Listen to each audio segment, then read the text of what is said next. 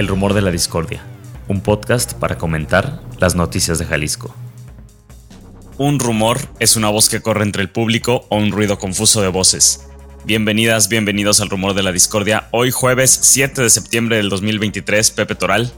¿Qué tal? ¿Cómo estás? Ángel Melgoza, muy buen día pues feliz de seguir hablando de estos temas, seguir analizando la zona norte del estado de Jalisco con sus límites ahí entre Zacatecas por ahora, o también ahí con Guanajuato estuvimos hablando la semana pasada con Mónica Cervón y hoy con mucho gusto de recibir por acá a Agustín del Castillo. Agustín, bienvenido, muchas gracias por acompañarnos. Al contrario, gracias por la invitación, un saludo a todos. Gracias. Agustín, pues son eh, temas complicados, estamos acostumbrados a leerte sobre todo pues como un periodista especialista en medio ambiente, pero como ya decía Ángel, pues el día de hoy sobre todo queremos tomar el tema, el reportaje, la serie de reportajes que has venido publicando en torno a pues la inseguridad y el control que ha tomado el crimen organizado de actividades como la ganadería en el norte de, Jalisco. Pero bueno, para que la gente que no te conoce, Ángel Melgoza va, va, a presentarte para que tenga conocimiento de quién es Agustín del Castillo y por qué es importante tenerte acá en el rumor de la discordia. Así es, yo creo que muchísima gente, como dices Pepe, pues ubicamos el trabajo de Agustín y te ubicamos este como un periodista ambiental en esos temas que siempre has estado cubriendo y de, forma como muy atinada y destacada, ¿no? Por montón de premios, pero bueno, para las personas que todavía no te conocen, Agustín, tú eres periodista desde 1989, has trabajado en los diarios desde ocho columnas, siglo XXI, Público, Milenio Jalisco, el diario NTR, eres colaborador en el pasado también de Radio Metrópoli y pues estás por ahí trabajando en Canal 44 de la Universidad de Guadalajara como responsable de este programa Territorio Reportaje desde noviembre del 2018. También has escrito libros, eres autor de Montañas de Jalisco, La Primavera en Llamas y Arterias de Vida a los Ríos de Occidente, también coautor de este otro libro, Periodismo y Derechos Humanos en Jalisco, El Desafío Autoritario. Agustín, como decía este Pepe, no sé si, bueno, podemos empezar, Pepe, si quieres por ahí, pero yo, yo pensaba también que en, este reportaje que, que vienes mencionando, el 23 de mayo se registró de este año la desaparición primero del ganadero Víctor Ponce y de su trabajador Luis Fernando García Pérez en Huejúcar, Jalisco.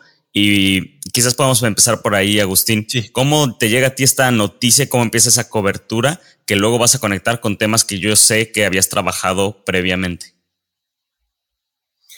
Pues mira, eh, la reflexión inicial me parece importante. Eh, el tema ambiental en el pasado, estoy hablando ya de tres décadas de cobertura, pues no se tropezaba frecuentemente con este tipo de, temas porque el modo en que los grupos criminales tenían eh, la forma de tener acceso al territorio y los recursos no era tan amplio, tan agresivo, tan sistemático, eh, y en la actualidad, pues el hecho de que cubras medio ambiente o que cubras economía o que cubras política, sociedad, y sin embargo te los encuentres, pues es un indicativo clarísimo de que ya están eh, en los territorios de forma plena como controladores de procesos eh, de todo tipo, desde la cultura hasta la economía, están ejerciendo un control cada vez más fuerte.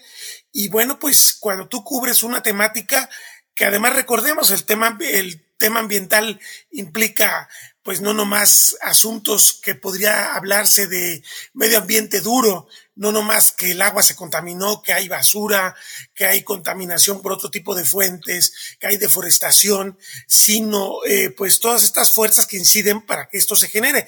Pues resulta que están ya detrás de todas las fuerzas y ese es un problema serio porque ya hace inevitable que nos tropecemos con ellos. La zona norte, como bien mencionas, Ángel, pues me ha tocado cubrirla desde los inicios de mi cobertura periodística.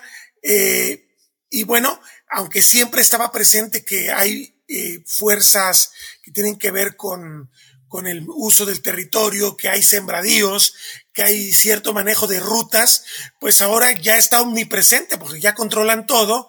Entonces no puedes tú evitar cuando hablas de problemas ambientales, evitar aludir a los señores que están ahora controlando el territorio. Y eso es justamente lo que lleva a que ya no importa el tipo de periodismo que hagas, te, te lo vas a encontrar.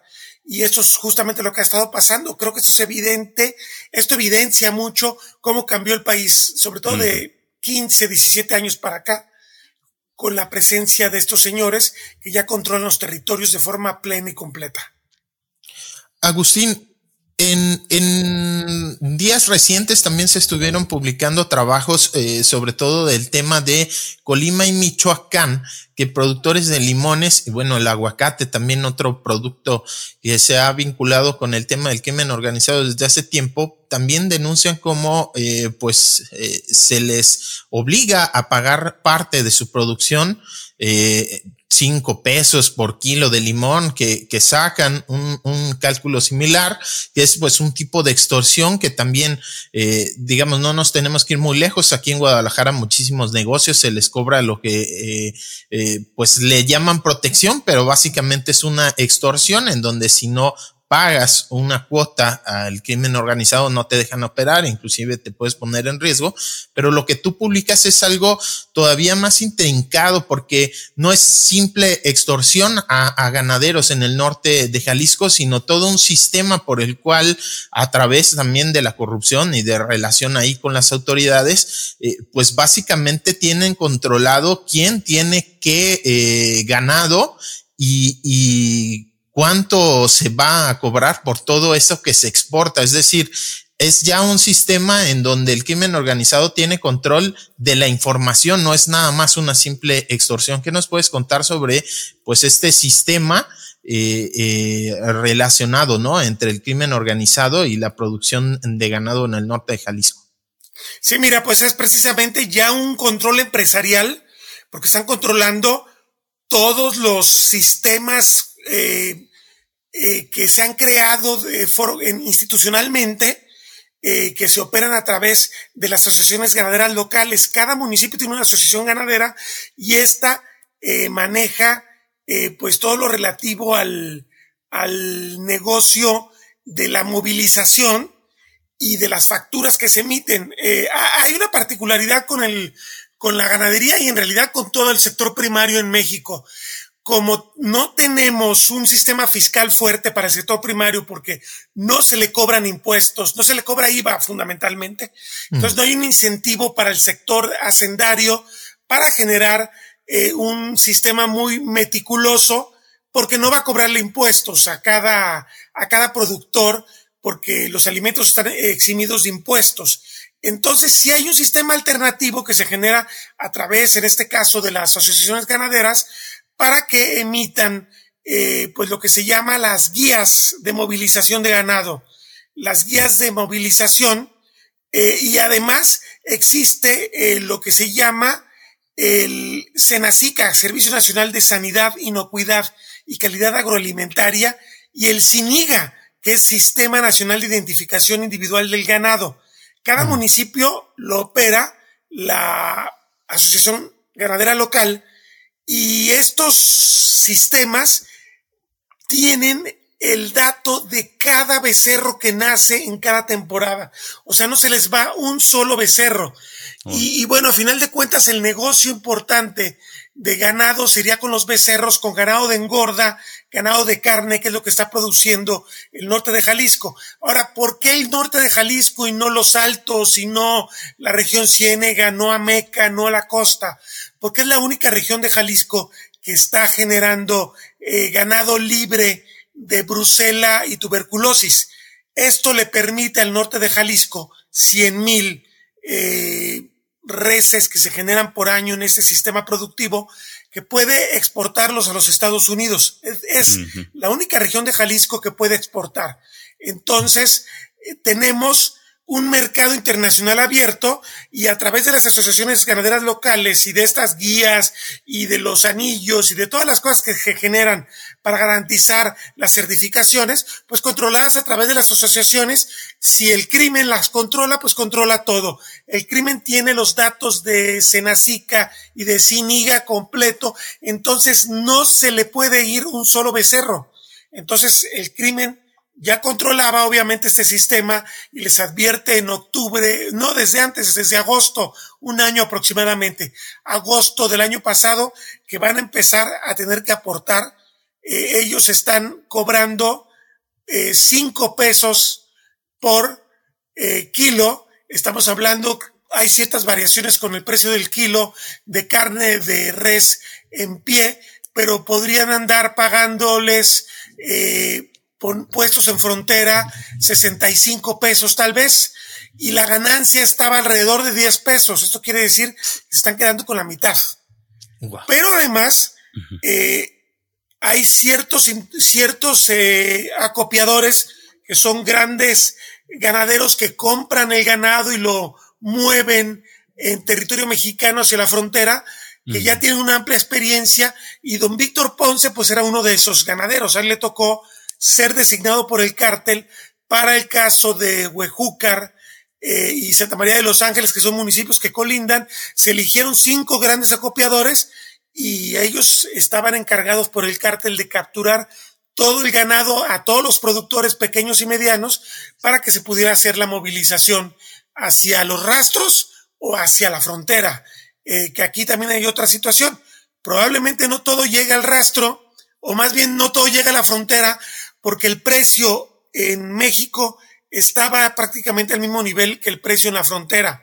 Mm. Entonces aquí hay muchas cosas que, permiten sospechar de, cómo se generó este acuerdo, porque cuando se da la orden eh, de parte del cártel de que van a tener que meterse en este sistema y pagar, fue cuando se dio este acuerdo eh, de la presidencia de la República con los grandes eh, productores de alimentos eh, del sector primario para decirles, te voy a eximir de cualquier eh, problema de que tú necesites pagar por garantizarme la calidad fitosanitaria de productos para que llegue más barato y para que la gente compre más barato.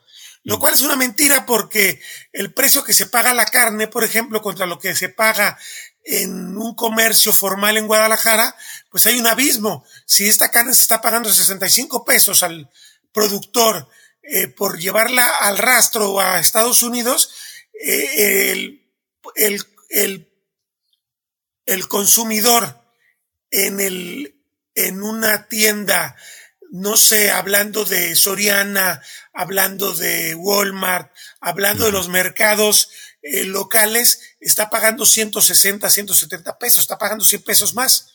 Eh, entonces el negocio de venderlo en México es muy bueno. No hay que venderlo en Estados Unidos para que sea un margen de ganancia excesivo para lo que sigue en la cadena después del productor que comercializa ganado en pie.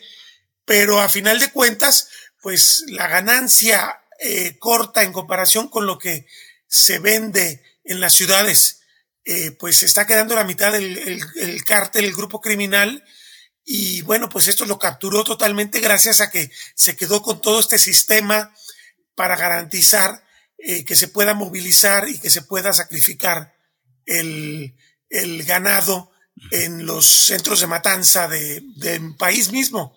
Y hay una presunción que es bastante válida de que varios de los empresarios que firmaron este pacto con presidencia de la República estarían siendo beneficiados con este esquema que está manejando el crimen organizado.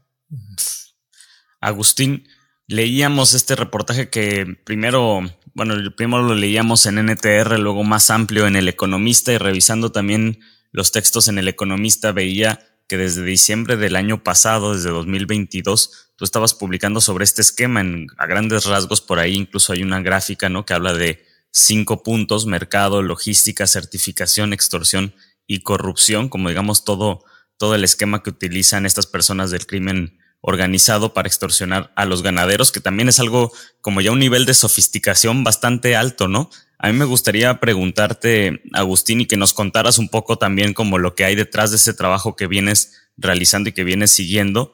Eh, se da la desaparición de Víctor Ponce de Luis Fernando, después se encuentra el 17 de junio, se localizan los cuerpos de estas dos personas sin vida.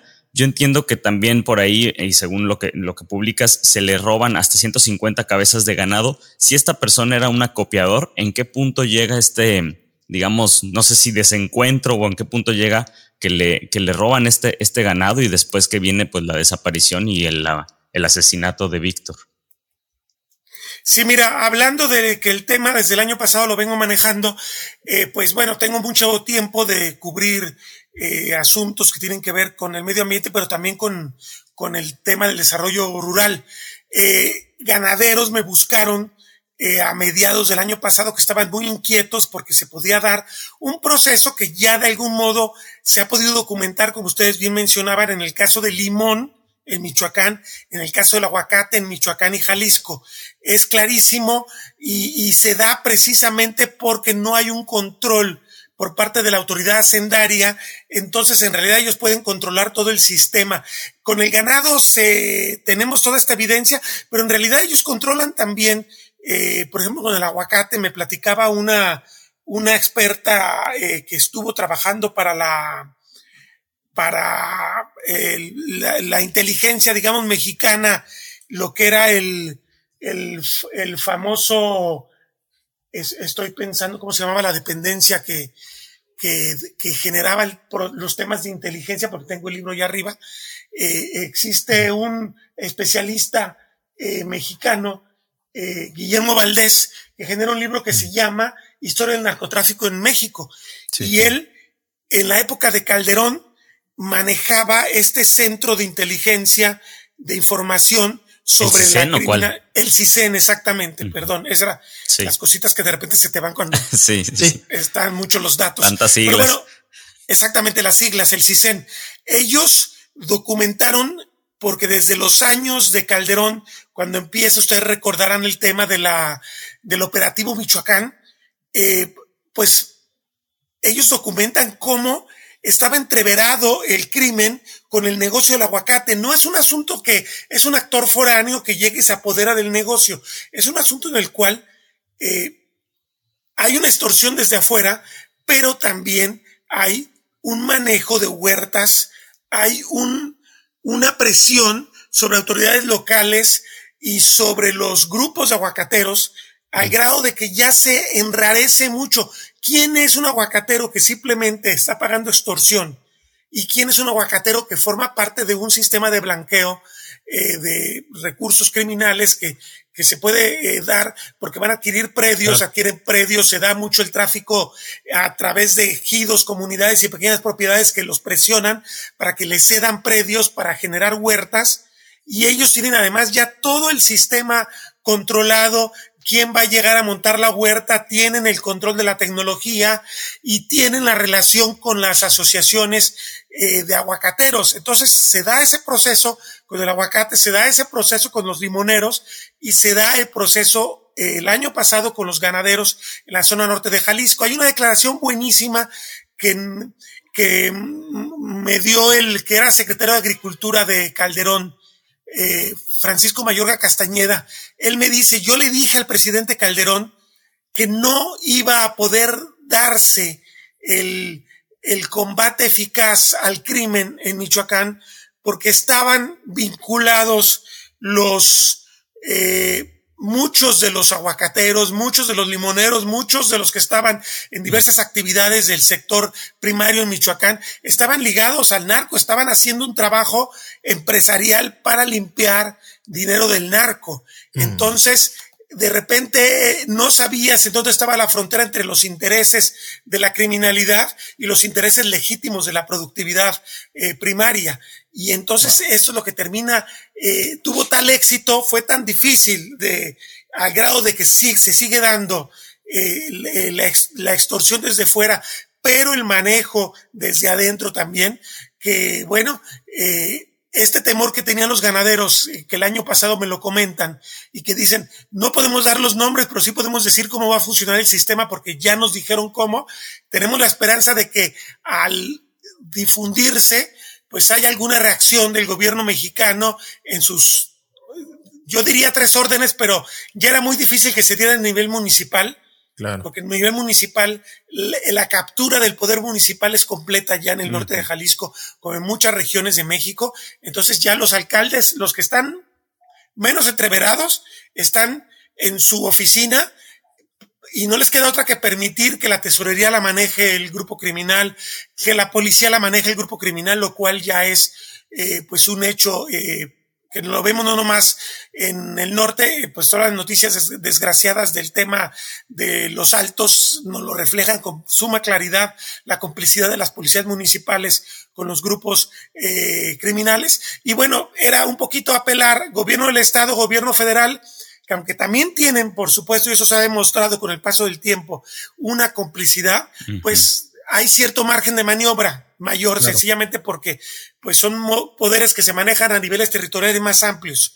Eh, y no ocurrió nada, desgraciadamente. Entonces, don Víctor, eh, es una historia particular. Víctor Ponce es un ganadero que había llegado de Chihuahua, del sur de Chihuahua, donde había sufrido su familia asesinatos, extorsión, secuestros, un acoso criminal muy fuerte que los obligó a salir del municipio de Delicias, en la zona de Saucillo, eh, hace 10 años, en 2013, y que fueron reubicados eh, más de 70 miembros de la familia Ponce que habían padecido este grave eh, problema de extorsión y de crimen, pues para que rehicieran su vida en otras partes, tanto en Estados Unidos como en México.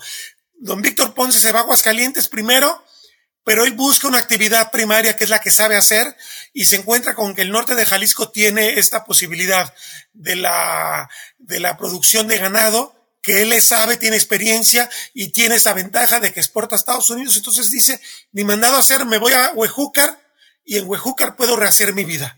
La rehace durante mucho tiempo y se topa con esto eh, bueno, simplemente como otro dato que, vale la pena señalar, la familia Ponce motivó en 2019 un, una recomendación de la Comisión Nacional de Derechos Humanos, justamente son uno de los pioneros, podemos decir, eh, en cuanto a eh, gente que tiene que huir, tiene una categoría dentro del tema de derechos humanos, el ser desplazado. Pues, desplazados, exactamente, desplazado interno por crimen y se les da esta categoría en el año 2019 y, y se ordena al Estado mexicano que los, eh, pues los rescate, les trate de recuperar sus, todo lo que perdieron, porque todo lo que perdieron en Chihuahua nunca lo habían, nunca lo pudieron recuperar.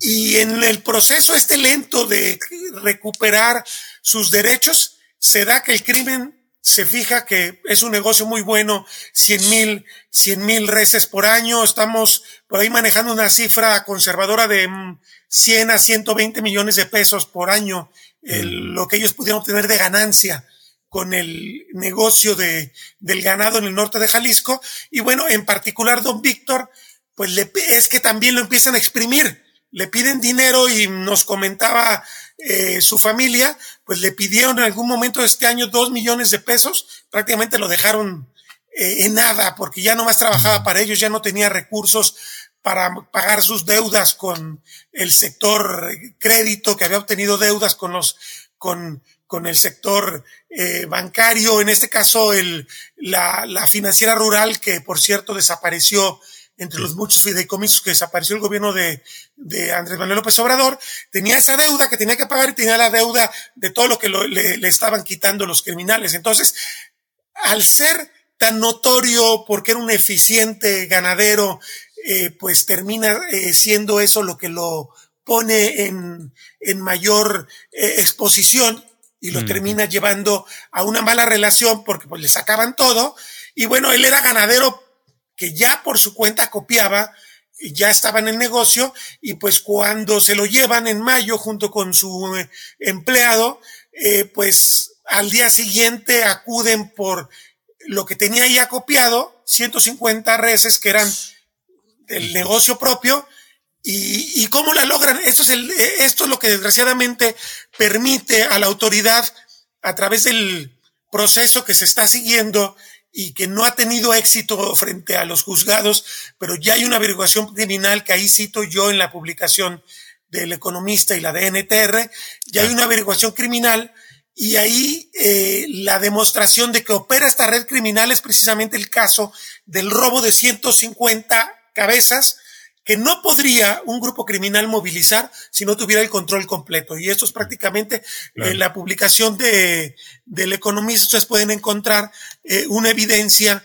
eh, documental de las guías que utilizaron de la Asociación Ganadera Local de Huejúcar para movilizar eh, las reses. Estas guías se van transitando por carretera, lo detiene alguna autoridad que no está informada, se la presentas y te dicen, pásele, usted trae una guía legal.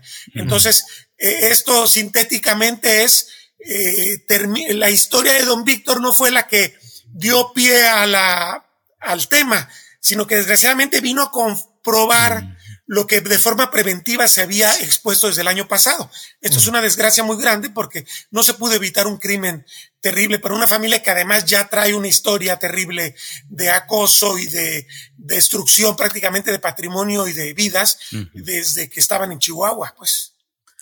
Agustín, y en, en, estas publicaciones tú adviertes que hay ya personas señaladas eh, como presuntas responsables, pero adviertes que es probable pues que inclusive eh, formen parte de esta red no porque sean parte de, del crimen organizado, sino porque están siendo coaccionadas por la violencia, ¿no? Básicamente, entonces también no hay certeza de que estas averiguaciones que, que se abrieron, estas carpetas de investigación, pues lleven realmente a desarticular el sistema, sino probablemente a castigar a, personas que como eh, pues el caso de Víctor fueron obligadas eh, a través de la violencia a, participar, a entregar información sobre las guías, a formar parte de este entramado que controla el crimen.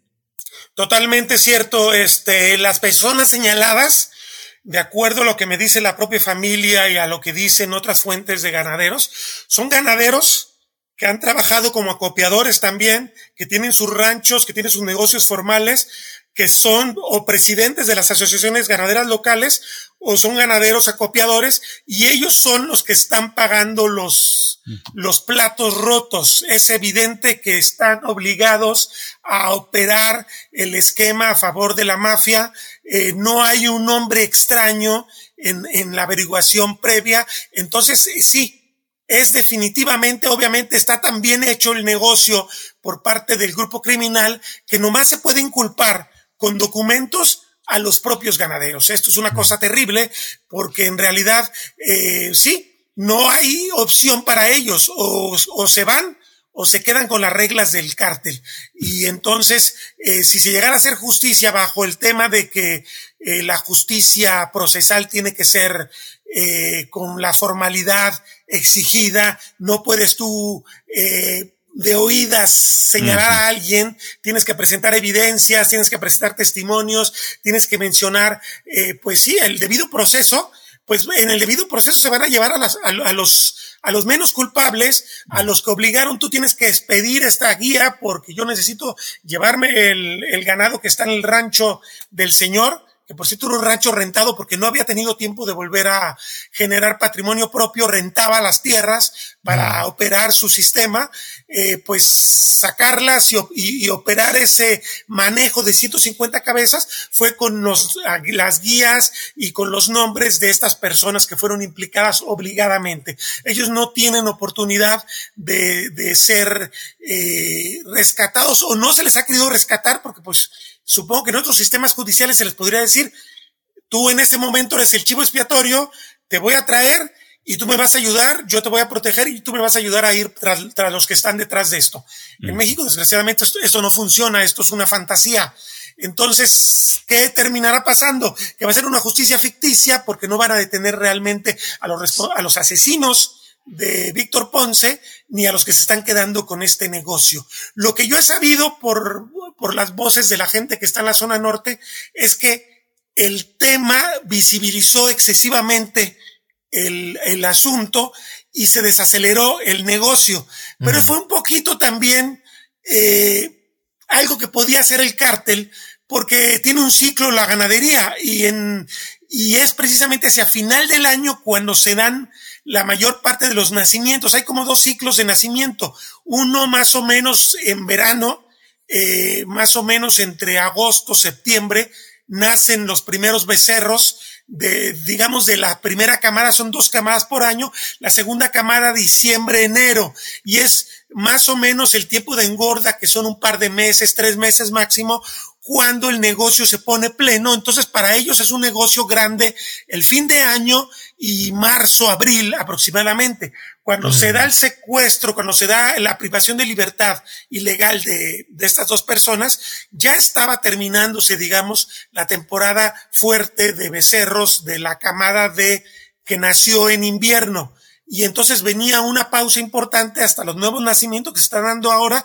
Entonces sí, ellos dicen se calmaron, pero en realidad eh, bajan, bajan su, su perfil y ellos van a reactivarse hacia nuevamente hacia octubre, noviembre, que es cuando están ya eh, engordados buena parte de los que nacieron en esta temporada y a seguir con el ciclo. No hay ninguna evidencia, ninguna certeza de que se vaya a, afectar el negocio criminal. Eso es lo, lo, perverso, eh, porque la autoridad aparenta que está actuando, pero va contra personas que son simplemente instrumentos y que son eh, presumiblemente tan inocentes como las víctimas, que son víctimas en realidad, y, no está afectando el negocio criminal. Entonces estamos jugando un poquito a, al tío Lolo, como se dice eh, eh, coloquialmente, eh, y vamos a llevar a la cárcel probablemente a personas que no tienen nada que ver con esto,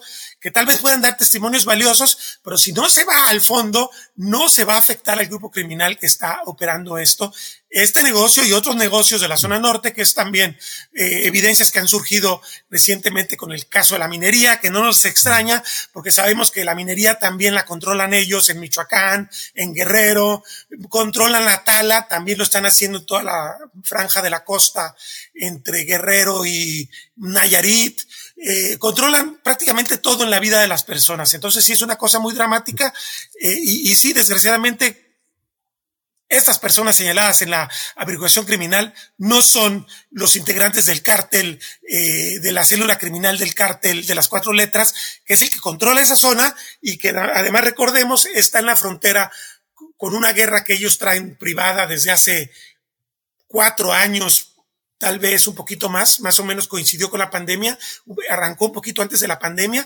Eh, Estas matanzas brutales que están ocurriendo en la frontera de Jalisco y Zacatecas es prácticamente la parte sur de, de, esta guerra brutal que se ha estado dando durante cuatro años en esa zona.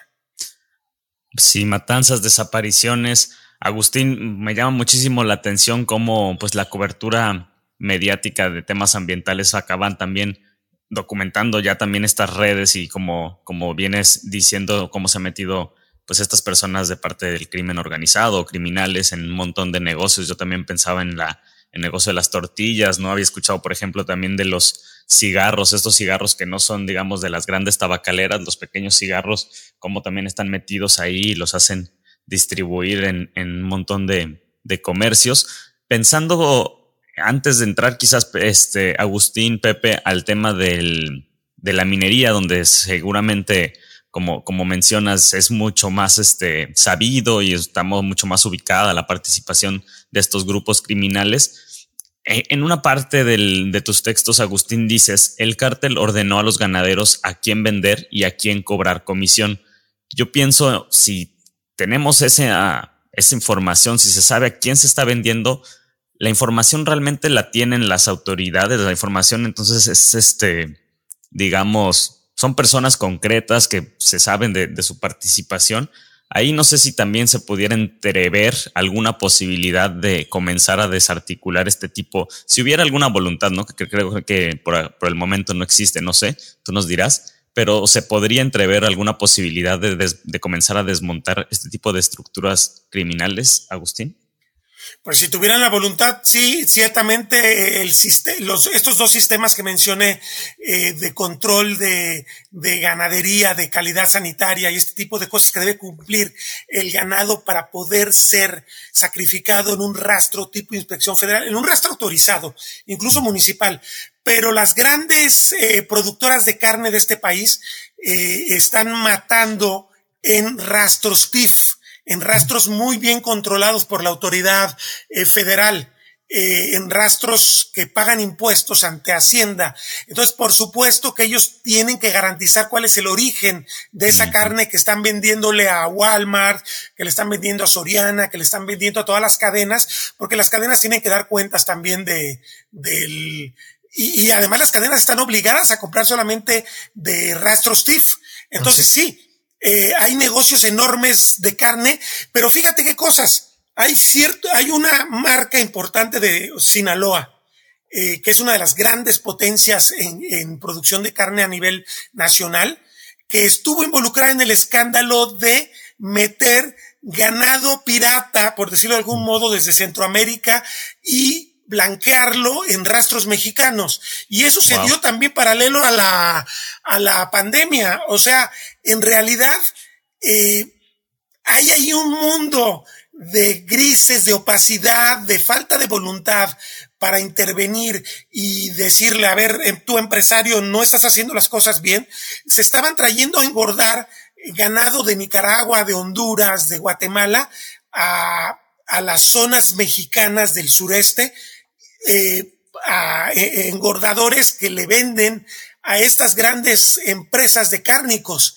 Y son las mismas empresas que firman los convenios con el gobierno para decir voy a importar ganado, pues le estaba dando el gobierno ahí ya una carta blanca para que se trajera ya no pirata el ganado de Centroamérica para eh, no pagar este impuestos y no tener que tener certificados sanitarios. Esto es muy delicado porque también la carne que estamos comiendo, ¿quién nos garantiza que está teniendo calidad sanitaria para ser consumida por ser por, personas eh, si no se les está exigiendo ya este este tema eh, fitosanitario. Entonces son muchísimas cosas que se van entreverando, que sí nos habla y con mucha propiedad de que, de que es crimen organizado. O sea, esto es una organización criminal a todos los niveles. Es una cosa impresionante de las cuales si el gobierno mexicano no tiene voluntad de irse por los hilos de la madeja y decir cómo dar con eh, el ganado que viene del norte de Jalisco, el ganado que viene de Centroamérica, el ganado que viene de otros lugares donde están controlando también el proceso, porque la extorsión no se está dando nomás con el ganado de carne del norte de Jalisco. Lo que pasa es que es un negocio mucho más pingüe porque ahí es un ganado de exportación, pero también se está extorsionando otros ganaderos. Eh, yo he escuchado testimonios de todas las regiones de Jalisco, la extorsión es muy general porque, como tú bien dices, pues si es negocio, pues ahí le entran. Si se está dando con pequeños comercios a escala pequeñísima, pues ellos necesitan mucho dinero para mantener sus ejércitos privados, que a final de cuentas ese es parte del tema. Eh, ¿Cómo mantienes una movilización de decenas de miles de personas armadas a nivel nacional en guerra contra decenas de miles de personas armadas, pues es a través de estos incentivos. Es un poquito como un tema medieval. En las ciudades, eh, en las guerras medievales, eh, la paga estaba cuando saqueaban las ciudades y se quedaban con los recursos. Es un poquito este el tema. Es una cosa verdaderamente impresionante cómo se mantienen ejércitos privados que, que, requieren muchas armas, que tienen mucha capacidad de violencia y que les prometen muchísimos recursos para estar integrados ahí, independientemente de lo de la historia que ya sabemos por el tema de Lagos de Moreno, todos los que están eh, obligados a integrar estos, estos ejércitos. Pues, o sea, es realmente una historia llena de ramas, llena de vericuetos, pero que nos lleva al gran tonco final de la violencia que está enseñoreada de buena parte del país. Agustín, y que eh, pues todas estas redes, como bien eh, lo estás explicando, van más allá de México, ¿no? O sea, tú ya estás mencionando pues lo que tiene que ver con Centroamérica, pero en el caso de la minería y otras actividades y bueno, lo que tiene que ver también con el blanqueo de recursos, pues hay redes a nivel internacional. O sea, es un tema que sale de las fronteras de México y que involucra también a economías internacionales, eh, que, que pues hace todavía más difícil desarticularlo. Claro, eh, son cárteles ya que son empresas transnacionales. El caso, por ejemplo, de la minería y de la madera responde mucho eh, eh, a las demandas de los mercados orientales, que están en expansión muy grande, sobre todo el chino, pero no exclusivamente. Pero China tiene mucha laxitud para comprar cierto tipo de madera que le interesa y, recordemos, eh, hace 10 años se dio un saqueo brutal de una madera semipreciosa, una madera dura que se llama el tampicirán, en mm. toda la costa del Pacífico mexicano entre Guerrero y Nayarit, y esa iba embarcada por Lázaro Cárdenas o por Manzanillo hacia el mercado chino. Eh, mm. ¿Por qué los grupos criminales controlan los puertos? Pues es muy claro. O sea, pueden embarcar un montón de mm. productos que no traen guía, eh, que no fueron autorizados por ninguna eh, autoridad formal ambiental y que van a vender o van a intercambiar. En el caso del fentanilo, también esto se ha documentado, el gobierno mexicano lo ha reconocido. cambias hierro, por ejemplo, que también es una demanda muy grande del mercado chino. Tenemos las principales reservas de hierro en Jalisco, Colima y Michoacán a nivel nacional, ahí se produce más de la mitad del hierro a nivel nacional, pues hay mucho hierro clandestino que se está yendo al mercado chino y hay mucho hierro formal que también se va al mercado chino. Ahí también se da eh, una situación de que las mineras gigantes que ya tienen permisos pagan la extorsión. Y hay un montón de minería casi artesanal que está controlada por los cárteles. Toda la mm. costa de Jalisco, Colima y Michoacán tiene mucha minería artesanal que controla el cártel y que también va a los embarques de Manzanillo y Lázaro Cárdenas rumbo al mercado del Extremo Oriente. Entonces, sí, efectivamente. Ahora, ¿qué ocurre acá en el norte de Jalisco? El norte de Jalisco no es de hierro, es de metales preciosos, es sobre todo de plata. De hecho, es legendario el alacrán, el, el, el mineral del alacrán está en Bolaños. Bolaños es una, es una, zona colonial, una ciudad colonial fabulosa, porque tuvo una riqueza. En algún momento, eh, uno puede leer los libros de, de, de, la época borbónica. Hay un libro muy famoso de un eh, hispanista francés, se me olvida ahorita el nombre, pero eh, minerales, comerciantes y mineros en la época borbónica, algo así se llama el libro, lo editó la, el Fondo de Cultura Económica. Y él documenta que la mina de Bolaños en en por lo menos tres o cuatro décadas del reino de Carlos III y Carlos IV llegó a producir la tercera parte de la plata que producía la Nueva España. Entonces, es una cosa impresionante que viene de 300 años por lo menos.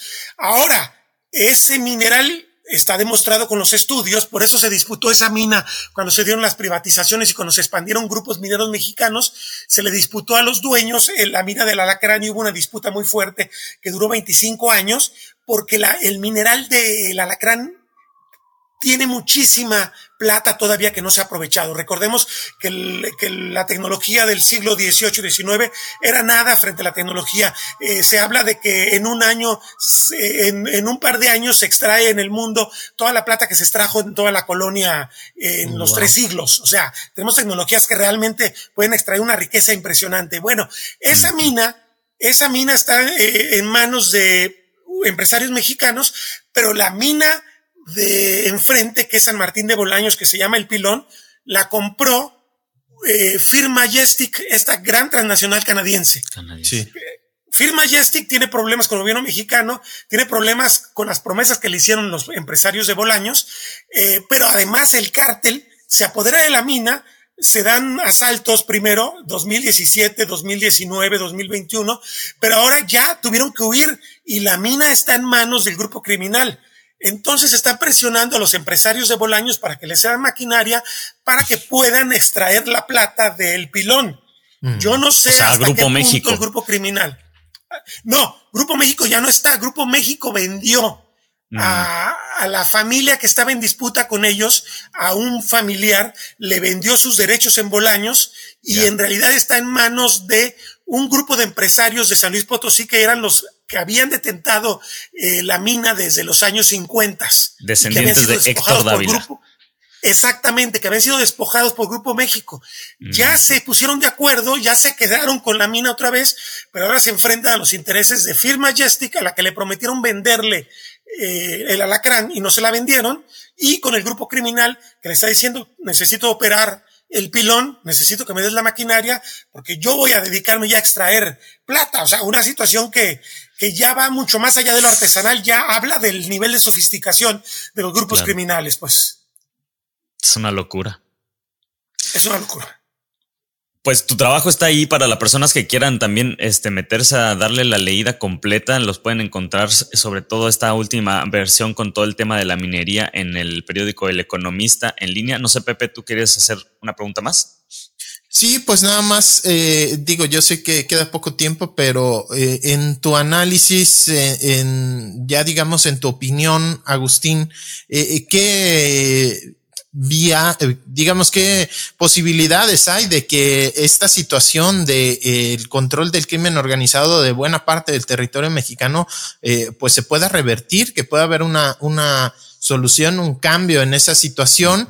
¿Qué posibilidades le ves? ¿Cómo ves el, el panorama? Y no sé si pues ahí tenga alguna, algún cambio eh, lo que tiene que ver con las comunidades indígenas del norte de Jalisco, si la situación es distinta a la de eh, pues estos ganaderos mestizos o, o las, eh, las cabeceras municipales del norte de Jalisco, si en las comunidades indígenas la situación es distinta o también están eh, pues sometidas de, de, la misma forma eh, por estos grupos del crimen organizado. Mira, primero contesto lo segundo para eh, terminar, redondear el tema con eso. Mira, la, una ventaja relativa de la zona norte de las comunidades Birrárica y está también San Lorenzo Asqueltán, que es ODAM, eh, es que no tienen más allá de la madera y no es un recurso maderable eh, similar al que tenemos en el sur de Jalisco o en Michoacán, eh, no, no, ha ocurrido hasta este momento un atractivo grande respecto al recurso natural. Mm. Eh, son zonas que tienen una economía todavía muy poco desarrollada, no son ganaderos más que de subsistencia, entonces no hay un atractivo para manejar ese tipo de negocios con ellos. Mm. Aparte que le tienen Creo que aquí hay cierto respeto también al, al grupo Birrárica, porque recordemos que tiene una presencia mediática relevante a nivel nacional e internacional, sobre todo por su lucha en Viricuta. Eh, seguramente les daría unos reflectores excesivos que no quieren tener, y porque ellos están eh, metiéndose en la vida de los Odam o, o tepehuanos y de los Coras o Nayeris, que tienen menos reflectores y están condicionando su vida tremendamente en esta guerra que tienen los de Sinaloa y los de Jalisco en esa frontera a la que referíamos. Pero en particular los Birrárica, eh, aunque están presionados en sus zonas de frontera, en sus zonas de límites de las comunidades indígenas, no tienen una presión tan grande porque prácticamente hay una especie de pacto de no agresión. No te metas con nosotros y nosotros te dejamos en paz pero obviamente ya saben también los, los comuneros que tienen que cubrir ciertas reglas para los traslados, los tránsitos, y tienen que dejarlos pasar cuando pasan, y tienen que hacerse de la vista gorda. Esto es inevitable, esto es inevitable, por, y con esto paso a la primera pregunta, porque no hay un control territorial por el Estado mexicano. Entonces, a ninguno de los seres humanos que están habitando estas regiones los podemos culpar de, de estar trabajando incluso para las redes criminales cuando es a cambio de, de no hacerlo, es una bala en la sien. Entonces, claro. Eh, es una presión tremenda, es brutal lo que están haciendo con, con las personas. ¿Cómo se puede resolver? Pues en realidad eh, no, no, hay que hacer eh, demasiada ciencia, eh, hay que recuperar los territorios.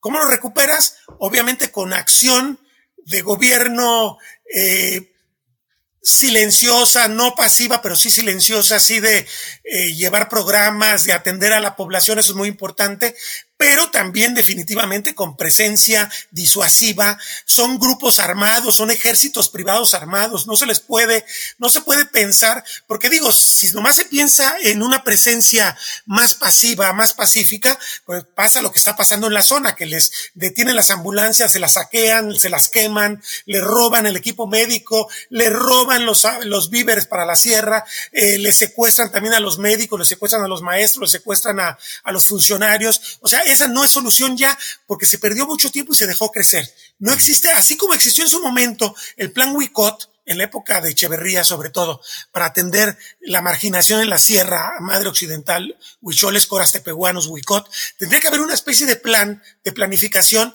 para atender, pero ahora sí que todos los aspectos, el aspecto de cómo hacer vigente el Estado de Derecho, cómo recibir las denuncias, cómo garantizar que los afectados directos sean protegidos, cómo ir ocupando de forma disuasiva, no tiene que ser necesariamente eh, a sangre y fuego, pero sí disuasivo, que se vea presencia eh, activa de las fuerzas eh, del Estado mexicano para recuperar el monopolio de la violencia. Yo no lo veo de otro modo porque además los dejaron crecer tanto que son ejércitos por ahí, yo estaba leyendo, son, eh, deben estar movilizados, este, por un solo cártel, hablaban de más de 40 mil. O sea, mm. son ejércitos verdaderos, este, en enormes. el país. Sí, en el país, claro. Eh, pero ¿cómo enfrentas eso? Pues tienes que enfrentar tienes que hacer una disuasión. El Estado mexicano tiene los recursos, pero tiene que atreverse a hacerlo y tiene que hacerlo bien, porque en el pasado se pretendió pura disuasión, eh, pero no se hizo todo lo demás. O sea, tienes que buscar las redes criminales, tienes que afectarlas, eh, tienes que hacer lo que se hizo con Al Capone, para hablar de un ejemplo clásico. Al Capone, ¿cómo se le detuvo? No se le detuvo matando gente, se le detuvo porque no pagaba impuestos. O sea, empecemos a aprender hasta de Hollywood, caray. Pues Agustín del Castillo, de forma, pues con programas sociales, con, con inteligencia, recuperar los territorios, yo con eso me quedo. Eh, Pepe, no sé si quieras comentar algo más. No, pues simplemente hacer la invitación a seguir el trabajo de Agustín del Castillo, experimentado periodista, y, pues que eh, cubre temas que eh, muchos otros eh, periodistas ni siquiera tenemos idea o los contactos y es eh, bastante importante saber lo que está ocurriendo en la zona norte de Jalisco, en los altos, eh, pues, pues, su conexión con otras ciudades ahí cercanas de León, pues hay mucha información y cuando ocurren tragedias como los cinco jóvenes desaparecidos hay mucha atención, pero en el norte de Jalisco por su propia dificultad de acceder y los pocos contactos que tenemos es difícil saber qué es lo que está ocurriendo, sobre todo no la versión oficial, sino de la gente que realmente vive ahí, trabaja ahí y padece esta situación.